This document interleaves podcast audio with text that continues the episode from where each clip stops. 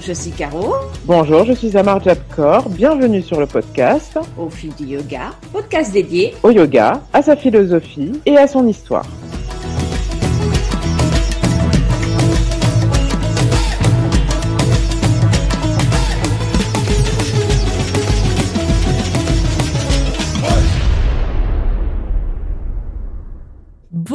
À tous et bienvenue sur le podcast Au fil du yoga. Et devinez quoi? Pour ce premier épisode de la saison 3, mois de septembre, j'ai le grand plaisir d'avoir Maïmouna avec moi. Aujourd'hui, nous allons parler d'un sujet qui est très proche du dernier euh, podcast euh, qui est paru pendant l'été, les petites bulles de l'été du podcast, sur la fin de l'âge d'or du yoga.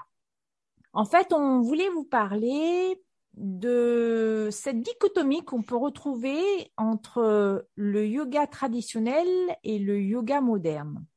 Et à travers nos réflexions, c'est euh, aussi s'interroger en définitive sur les aspects du yoga d'aujourd'hui et peut-être euh, esquisser les prémices de ce que devient en 2022 donc, euh, yoga tradition ou traditionnel et yoga modernité, tout de suite, on a en tête l'image du yoga tradition, c'est le yoga de l'Inde. Le yoga tel qu'il est pratiqué en Inde, avec euh, tout son corollaire, plutôt de style hatha yoga, avec chant de mantra, mudra, les noms des postures en sanskrit, des méditations qui suivent les enseignements des, euh, grands maîtres indiens. De l'autre côté euh, de ce paysage, un yoga occidental, très américanisé, avec des noms de postures dans la langue du pays, des enchaînements rapides l'absence de chant, l'absence de mudra, l'absence de mantra, et même peut-être parfois des pratiques qui s'éloignent de l'image que nous avons tous en tête, hein, bien loin euh, des statues de Ganesh dans les, euh, dans les studios.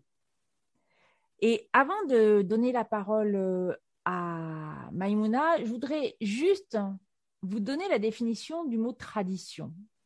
Et vous allez d'abord être étonné parce que vous allez avoir un début de réponse en fait à nos interrogations. La tradition désigne au sens général l'ensemble des connaissances et des pratiques qui sont transmises de génération en génération, le plus souvent de manière orale, mais aussi par la conservation et l'imitation de coutumes, de comportements, de modèles et d'exemples. Une des premières questions qui nous est venue euh, à l'esprit, juste avant de, commencer cet enregistrement, c'était de savoir si en définitive la forme du yoga actuel était vraiment un yoga traditionnel. Qu'est-ce qu'on entend en fait par yoga traditionnel?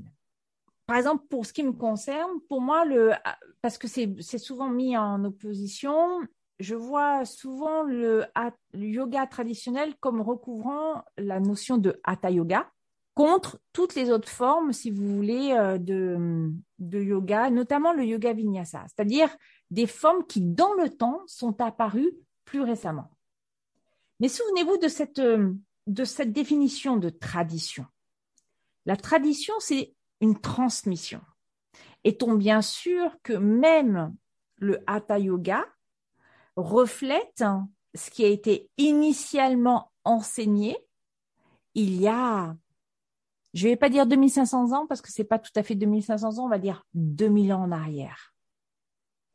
Ne serait-ce que sur le nombre de postures, le Hatha Yoga Pradipika, qui date du Moyen Âge, ne recense qu'une quinzaine de postures. Or maintenant, même en Hatha Yoga, on dépasse ce nombre de 15. Bien entendu, dans les autres formes, je pense notamment au Vinyasa, là, on a une explosion de postures, ou en tout cas, si vous voulez, d'adaptation à Yangar, en comptait euh, environ 200, on en est à plus de 2500.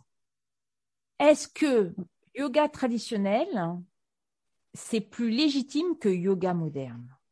Est-ce que quand on embrasse, par exemple, la voie du yoga vinyasa ou si vous voulez le vinyasa en général, est-ce qu'on est moins légitime que si on se dirigeait vers la voie du hatha yoga? Si on se réfère à la définition, non. Parce que même le hatha yoga a évolué dans le temps. Parce que même le vinyasa a été enseigné par les grands maîtres indiens. Revenons un tout petit peu en arrière. À l'origine, le yoga était uniquement spatialisé en Inde. Et puis, pendant très longtemps, ça a presque disparu. C'était réservé qu'à un petit groupe, les ascètes, les brahmanes. Et puis, avec le temps, ça s'est amoindri, c'est revenu, c'est reparti. On est dans un mouvement de va-et-vient constant, comme on le connaît dans toute l'histoire de l'humanité. On se rapproche du XXe siècle. 1893, j'ai vérifié la date, on a Vivekananda qui se rend au Parlement des religions à Chicago. Et là, c'est la remise en avant du yoga. Et dans les années qui vont suivre, début des années du XXe siècle, hein, c'est l'émergence de nouveaux maîtres du yoga dont une des principales volontés va être d'exporter le yoga d'abord aux États-Unis, qui va servir de tête de lancement pour exporter ensuite le yoga vers d'autres pays occidentaux et notamment l'Europe.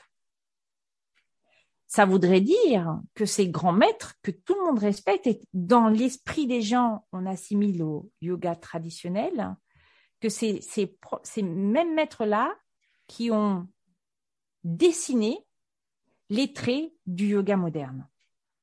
À mon sens, le yoga dit moderne est tout à fait aussi légitime que le yoga dit traditionnel.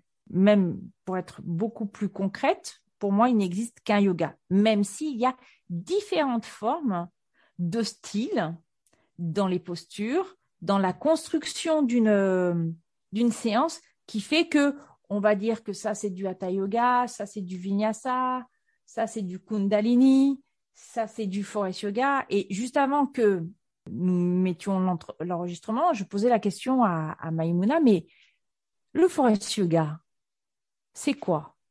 C'est du yoga traditionnel ou du yoga moderne? Le kundalini, c'est quoi?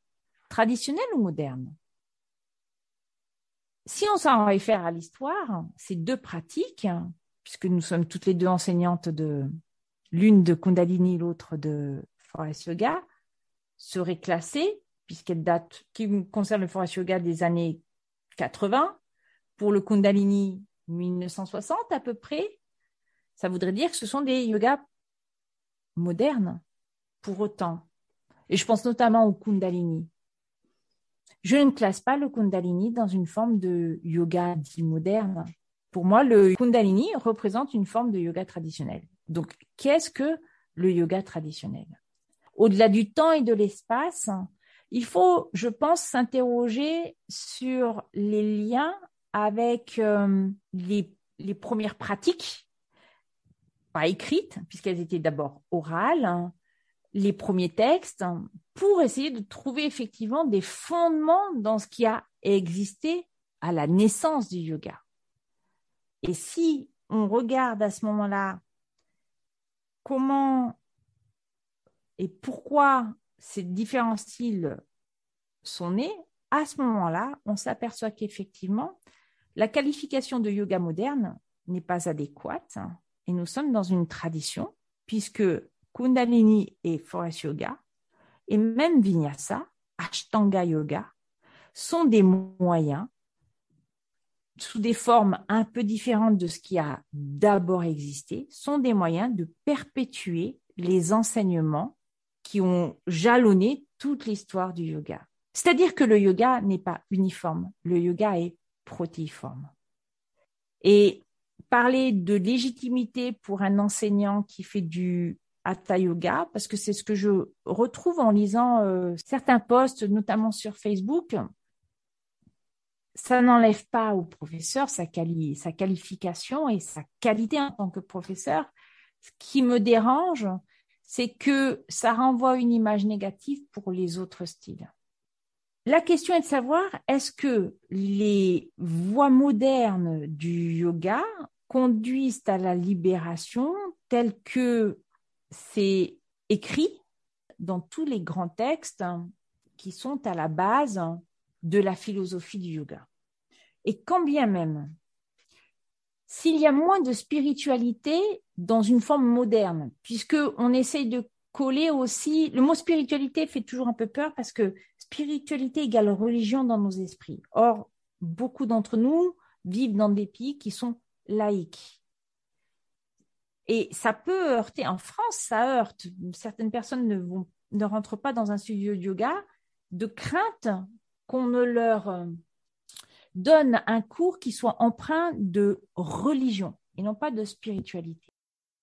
Est-ce que les voies modernes du yoga, ce que je vais appeler du coup les voies modernes du yoga, même si on est d'accord qu'en fait il ne devrait pas y avoir de dichotomie, est-ce que ces voies modernes sont une voie de libération, sont une voie spirituelle, et est-ce que c'est nécessaire?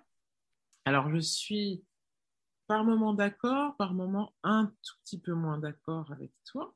Donc notre sujet est de savoir si, qu'en est-il en gros des qu'est-ce qu'on appelle yoga moderne, qu'est-ce qu'on appelle yoga traditionnel ou classique, euh, et dans tout ça, est-ce qu'il y a une légitimité? Je dirais que la question essentielle, à mon sens déjà, c'est de se rapprocher de ce qu'est le yoga. Effectivement, le terme yoga en sanskrit signifie euh, union, la méthode également. Pourquoi? Parce que le but euh, c'est la libération, ce qu'on appelle moksha. L'union avec quoi? Bon, bah, L'union euh, avec le divin. Sachant cela, ça veut dire que les méthodes et les pratiques employées dans cet objectif-là, dans ce but-là, relèvent du yoga.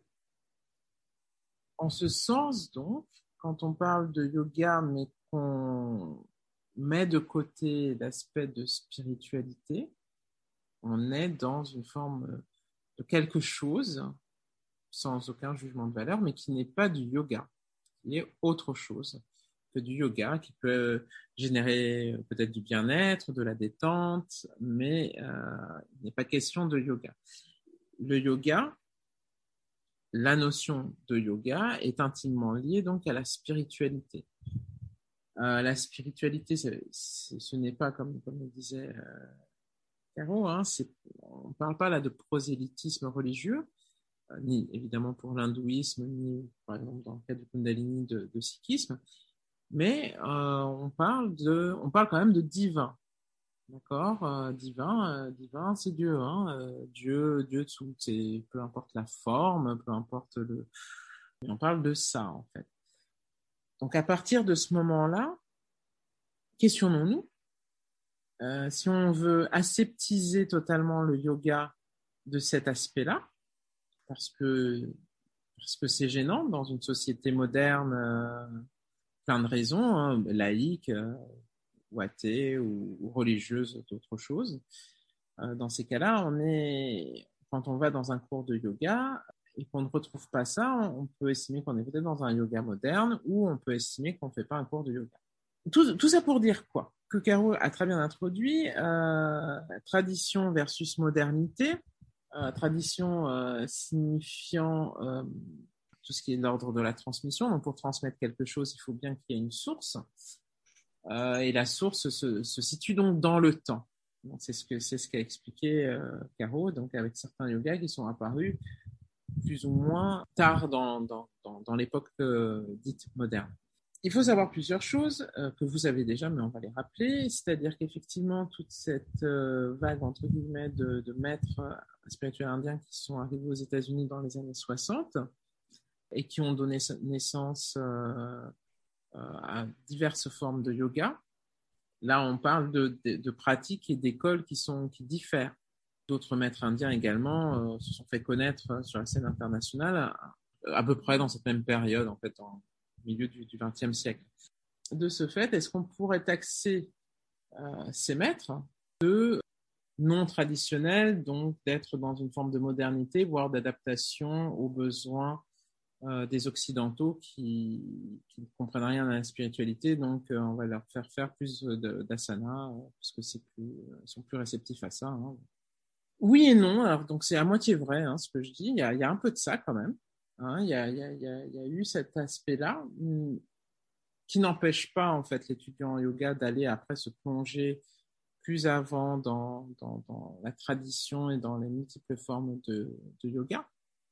Alors pour essayer de ne pas être ennuyeuse dans mon propre sujet, ce que j'essaie de dire par là, c'est que la question de la tradition et de la légitimité, à mon sens, ne se pose pas en termes de d'apparition dans le temps, dans la chronologie, mais elle va plutôt se poser euh, en termes d'objectifs. C'est-à-dire que, évidemment, le yoga étant fait par des êtres humains, donc par des hommes, donc par des maîtres indiens, donc au fil des siècles, bien évidemment, il y a eu des évolutions euh, plus ou moins marquées sur les outils euh, menant, menant en fait à cette libération, à cette moksha.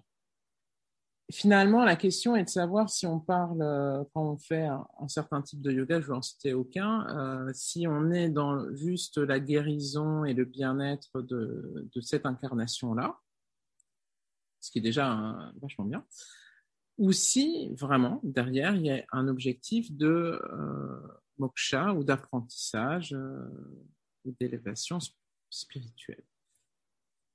Là, à mon sens, donc ça, ça n'engage que moi, quand on n'est que sur une partie bien-être, uniquement bien-être et guérison, euh, parce que c'est des termes à la mode, euh, je dirais que la légitimité du yoga n'y est pas. Mais peut-être qu'il y a 3000 ans aussi, il y avait des personnes qui pratiquaient euh, des formes de yoga où, euh, la libération n'était que secondaire. J'en sais rien, je ne suis pas assez calé pour pouvoir dire ça. Mais comme l'a très bien décrit euh, Caro, au tout début, et même pendant très longtemps, le yoga était pratiqué par des ascètes, notamment par des sadhus, comme comme un tapas donc en ce qui concerne les, asanas, en, ce qui concerne les postures, donc les postures un peu compliquées euh, avec le pied derrière euh, la tête, etc. Dans un but non pas de maîtrise du corps uniquement, mais également d'apprendre à se détacher du corps. Donc il y avait il y avait cette euh, ou il y a d'ailleurs toujours d'ailleurs cette volonté spirituelle qui résonne en fait avec quelque chose, avec une forme de dévotion par, par rapport au divin ou le corps à l'importance euh, très accessoire qu'il doit avoir dans ce chemin de, libération. Les yogas modernes, euh, de toute façon, euh, ça va dépendre un peu de la tradition dans laquelle vous vous inscrivez, puisqu'on s'inscrit tous forcément dans une tradition. Personne n'arrive là vierge, sans aucune tradition, et boum, il invente un truc, c'est que forcément, on s'est rattaché à tel type de yoga dans notre cheminement, tel type de pratique, même qui n'a rien à voir avec le yoga, et euh, plus ou moins, on, arrive à quelque chose. Finalement, c'est pour moi, si, la, question est faussée parce que la tradition se transmet à partir d'une source. La question est plus, à mon avis, de se demander si on est dans une forme classique du yoga ou si on est dans une forme, euh, on va dire, complètement euh, libérée et moderne avec, attention, la connotation dangereuse que peut avoir euh, le mot modernité. À savoir moderne euh, peut sembler euh, plus cool, plus actuel, plus à l'écoute de ci ou de ça. C'est sûr que dans le haut Moyen Âge, on n'avait peut-être pas les mêmes, mêmes questionnements qu'en 2022. Je dirais par rapport à la modernité, de toute façon, Aujourd'hui, on est moderne, mais euh, on est euh, déjà les, les has-been et les vieux euh, de la génération d'après. Hein. Ce que je veux dire par là, c'est tout simplement, pourquoi faites-vous du yoga, mes chers amis? Est-ce que si la question de la spiritualité, je ne parle pas de religion, mais la, la, question de la spiritualité, mais je pourrais parler de religion. Vous voyez, à un moment, c'est pas un gros mot, parce que quand on chante des mantras, Hein, quand on chante un mantra à Ganesh, c'est un acte dévotionnel pour un dieu qui s'appelle Ganesh. Donc à partir du moment où on parle d'un dieu et d'une dévotion, on est quand même vaguement dans une religion. On peut trouver ça pas cool, pas fun ou, euh, ou embarrassant, mais en tout cas, c'est comme ça. La question est de savoir pourquoi on fait du yoga, je reviens là-dessus. La question de la voie classique ou la voie non classique, c'est-à-dire plutôt faire du forest yoga ou plutôt du hatha yoga, qu'est-ce qui est le plus pur? Parce que là, on vient aussi titiller ça quand même. C'est-à-dire la voie, quelle est la voie la plus pure, là où on est le plus dans la pureté de la tradition, euh, qui, ne serait le moins entaché par euh, les affres euh, du consumérisme? Quand vous allez dans une salle de yoga et que vous payez 1000 euros pour l'année et que votre cours dure une heure avec une prof qui euh, a fait sa formation il y a cinq ans, qui n'a plus jamais été élève de sa vie, dites-vous bien que là, même si c'est un superbe cours de hatha yoga, voilà, c'est un cheminement spirituel. Donc ça veut dire qu'on peut se référer à son enseignant qu'on a en face de, soi. Alors peut-être pas lui poser les plus grandes questions existentielles, il n'a peut-être pas forcément la réponse, mais il est là pour pouvoir nous guider. Et donc la forme du yoga dans sa version la plus, plus classique a longtemps été euh, celle euh, donc de la dévotion, celle d'un rapport maître à élève et du temps qu'on y consacre. Évidemment, je, me dis bien, entre les gosses et le travail, on n'a peut-être pas non plus 8 heures par jour à consacrer à la voile du yoga mais ça reste un choix. Hein. Comme à l'époque, il y avait des gens, c'est pour ça que Caro parlait des, ascètes, donc des sadhus, c'est-à-dire que, dites-vous qu'au Moyen-Âge, ils avaient les mêmes problèmes que vous, hein. c'était pas, pire, hein. ils prenaient juste moins d'antidépresseurs. Donc c'est juste, il y en avait qui étaient dans une voie purement ascétique et donc qui faisaient énormément de pratiques liées à ça, et d'autres qui étaient dans la vie du, du bon père de famille ou de la bonne mère de famille, donc qui travaillaient, etc. La modernité dans le yoga dit des années 60, elle est où? Elle est tout simplement que le yoga, par les grands maîtres type Shivananda, Yogi Bhajan et autres, est devenu accessible et donc on va dire adapté à la vie euh, des personnes qui euh, ont une vie normale, euh, c'est-à-dire non ascétique, vie dans le monde. C'est là où il y a véritablement la rupture avec euh, la dite tradition initiale hein, de ce qui était le yoga, c'est-à-dire on entrait, euh, donc je remonte dans le temps, donc bien avant donc les années 60, on entrait majoritairement dans le yoga comme on entrait dans un monastère, d'accord? C'était un sacerdoce. C'était un sacerdoce. Donc, des personnes comme euh, ceux que je vous ai cités, euh, ou d'autres, hein, euh, dans les années 60, ou, un peu même postérieurs ou antérieurs, ont vu que, ou ont réfléchi, donc on parle là de philosophie, c'est-à-dire se sont dit, auquel le yoga peut se vivre de façon ascétique, mais il peut et il devrait également se vivre dans la vie de tous les jours pour la personne qui a les préoccupations d'une personne de la vie de tous les jours. Parce que l'ascète, c'est quoi l'ascète Il faut pas non plus surfantasmer l'ascète, mais il faut quand même euh, avoir en tête que c'est comme quelqu'un qui abandonne sa femme et ses gosses, son travail, sa maison, ses fringues et tout bien qu'il possède. Et, sa famille, parce qu'à l'époque, il était aussi le soutien de famille des parents, je veux dire. Oui, voilà. Donc sa famille, ce qui n'a pas du tout, pas du tout le même sens qu'aujourd'hui, parce que c'était euh, une société où les gens euh, se soutenaient les uns les autres. Enfin voilà, il y avait vraiment un lien. La famille, c'était très très important, ce qui est beaucoup moins le cas aujourd'hui, mais voilà, à l'époque, c'était très très important.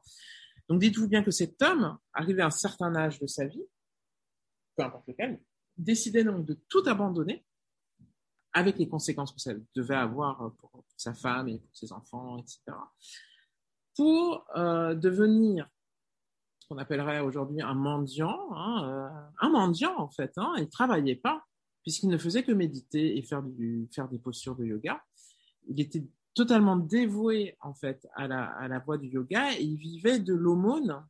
Euh, et c'est aussi le cas encore aujourd'hui pour pour les sadhus, hein, sous une forme un brin plus moderne, mais bon c'est pareil il vivait de l'aumône en fait des gens et voire euh, souvent il jeûnait. Euh, il jeûnait par choix et il jeûnait aussi parce qu'il n'y avait rien à manger. Et il se retirait dans une grotte où il restait euh, des semaines, des mois, peut-être même des années, il descendait des fois pour faire la Kumbh Mela et il retournait dans sa grotte. Ça, c'est la vie du yogi. Aujourd'hui, est-ce qu'une telle vie est possible? Oui, parce qu'il y a toujours des sadhus en Inde. Mais est-ce que du coup, être vraiment dans la tradition du yoga, ça voudrait dire ça? Ça voudrait dire ça. Donc, de fait, euh, la modernité dans le yoga a été, euh, je ne sais pas quel adjectif, je dirais pas nécessaire, mais en tout cas, on ne pourrait pas faire du yoga si, à un moment, il n'y aurait pas eu des maîtres qui, ont, qui auraient voulu que ce soit accessible à tout à chacun, et ensuite, bien évidemment, en sortant du continent indien, donc euh, voilà, en allant vers l'Occident. De toute façon, la question est déjà biaisée, puisque sinon, il faudrait tous que nous soyons ascètes et mendiants, loin d'être le cas. Trouver maintenant un équilibre entre le mendiant et euh, les salles de yoga ultra luxueuses, euh, de toute façon, l'équilibre se fait tout seul. Ce que je veux dire par là, c'est que de toute façon, au centre de tout ça, ce qui compte, c'est votre pratique. D'accord? C'est pourquoi vous le faites, pourquoi vous faites du yoga, quel est le sens pour vous? De, de, la moksha, donc de la libération, que faites-vous cette moksha pour que cette libération intervienne? Et tout simplement, après, tout le reste ne relève que du détail. Si vous trouvez que euh, l'acro-yoga, euh, je sais pas pourquoi l'acro-yoga, je pense à eux, mais bon, le yin-yang yoga, le, yoga du serpent, le yoga de la chèvre, euh, c'est une voie qui vous permet euh, d'atteindre la libération en ce monde et euh, notamment de travailler sur la question dite du détachement.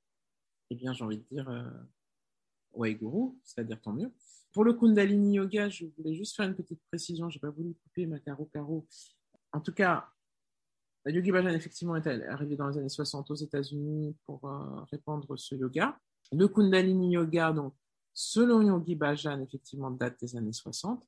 Le Kundalini Yoga remonte à plusieurs millénaires.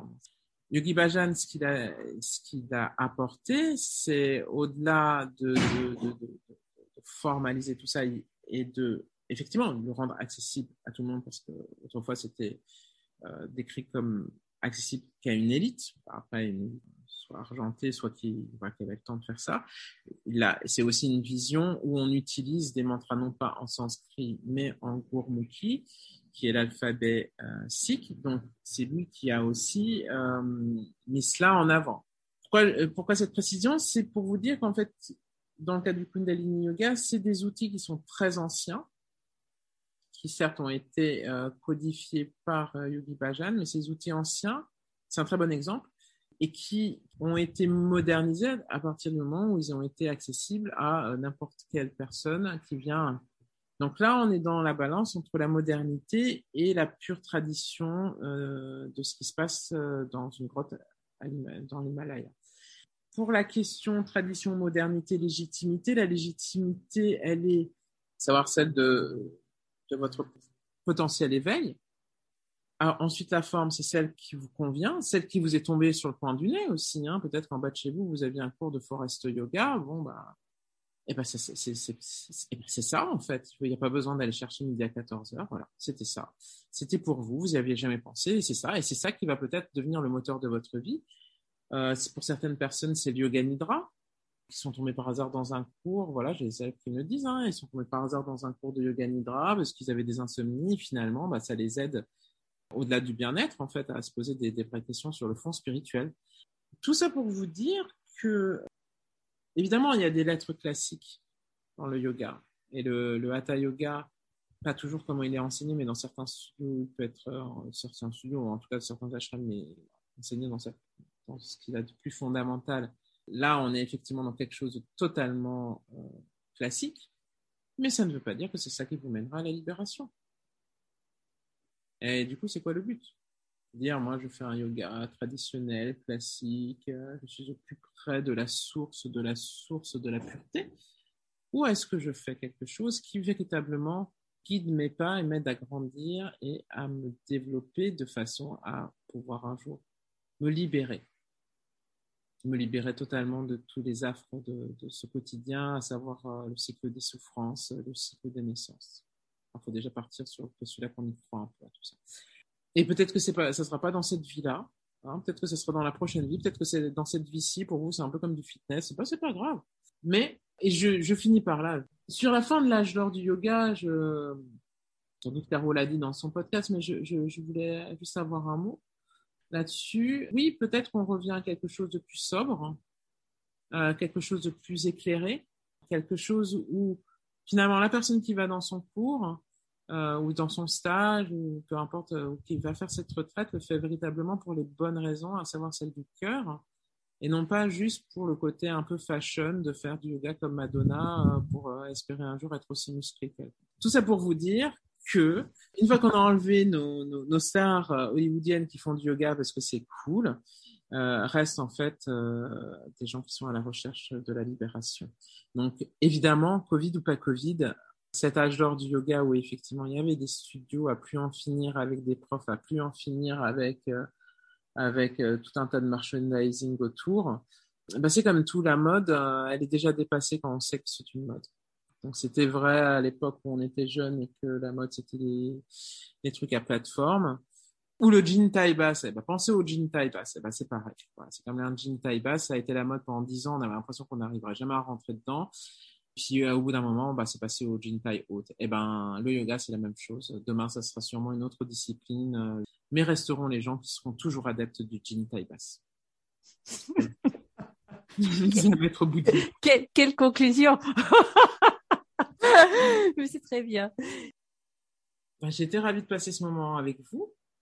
Moi aussi. Si vous avez des questions, écrivez-nous. Voilà, écrivez-nous, on sera ravis d'y répondre. Écrivez-nous. Donc, vous avez euh, d'abord l'adresse email hein, au fil du yoga gmail.com et sur YouTube, vous pouvez nous faire des commentaires euh, sur la chaîne.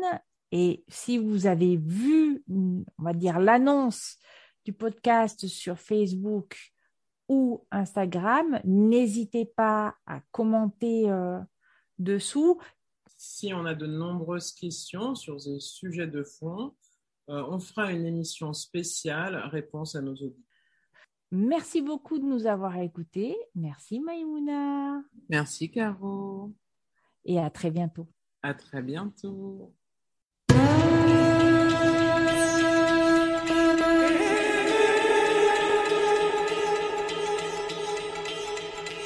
Vous avez aimé Alors n'hésitez pas à nous le dire en nous écrivant à l'adresse suivante au fil du.